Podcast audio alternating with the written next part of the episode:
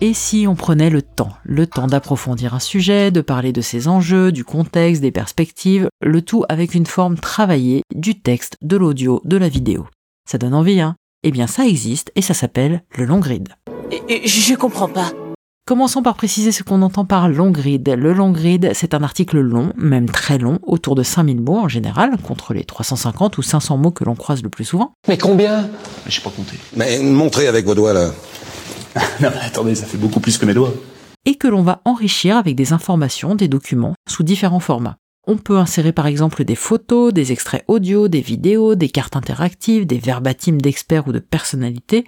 En gros, tout ce qui sera pertinent et permettra d'enrichir non seulement le propos, mais aussi l'expérience de lecture des internautes. L'idée, c'est de mettre en scène l'histoire ou l'information traitée, qui sera si possible intemporelle ou en tout cas avec une durée de vie assez longue, et de proposer à votre audience de s'arrêter un moment sur celle-ci pour en faire le tour, pour se plonger parfois 15 ou 20 minutes dans ce contenu que vous lui proposez. C'est 5 à 6 fois plus de temps que sur un article classique et croyez-moi, vous ou votre agence y aurez beaucoup, beaucoup réfléchi et travaillé car on ne va pas se mentir, qui dit contenu long et enrichi dit pas mal de temps passé. Mais que ce soit pour marquer les esprits de vos clients positivement, pour générer des leads ou pour travailler votre image de marque, ça vaut la peine de réaliser ce type de contenu. On l'avait évoqué dans l'épisode 11 du podcast sur les tendances du contenu en 2021, les contenus longs sont une tendance forte et qui se confirme actuellement. Ils sont efficaces sur le plan du SEO, un texte long, riche et à jour comprendra logiquement plus de mots-clés et sera a priori mieux référencé par Google qu'un texte qui sera l'opposé de cela, il générera plus facilement de l'engagement et des backlinks. On sait aussi que de plus en plus d'internautes aiment ces contenus longs, prometteurs sur le fond, les informations qui sont données, l'argumentation. Ces internautes ne cessent pas pour autant de consommer des contenus d'une longueur moins importante, ils sont d'ailleurs friands de snack content, un format auquel nous avons également consacré un épisode, l'épisode 6, mais c'est un fait, la promesse de faire le tour d'une question ou d'un sujet séduit. Parmi les exemples de références dont on parle encore aujourd'hui, il y a deux articles que je vous invite à consulter un long grid du Washington Post sur le mont Everest, très visuel. On démarre en bas de la page et on monte petit à petit pour découvrir des informations associées à l'altitude à laquelle on se trouve.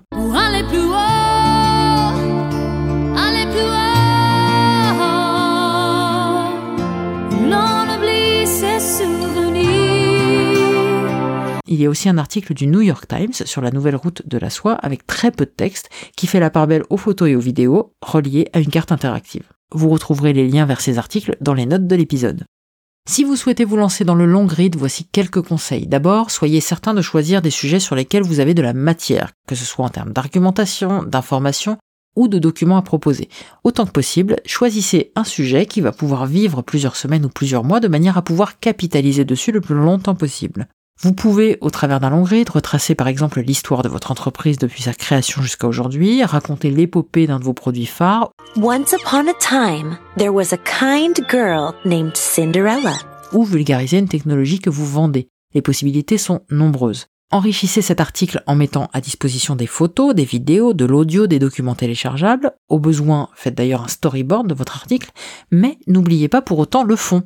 Il faut que les éléments qui enrichissent votre article apportent quelque chose à un propos, si possible dense. De la même manière, proposez un texte agréable à lire, soignez la forme et ne faites pas long pour faire long.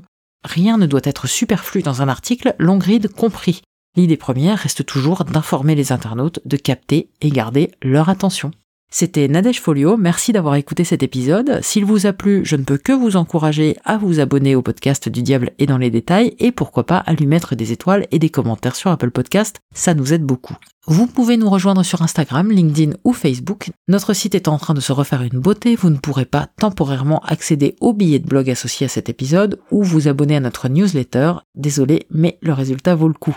Pendant l'été, nous vous proposerons de vous replonger dans nos anciens épisodes. On a préparé une sélection pour vous accompagner sur la route de vos vacances. On se retrouvera ensuite à la rentrée pour la saison 3 du podcast. Bonnes vacances à vous et à très bientôt.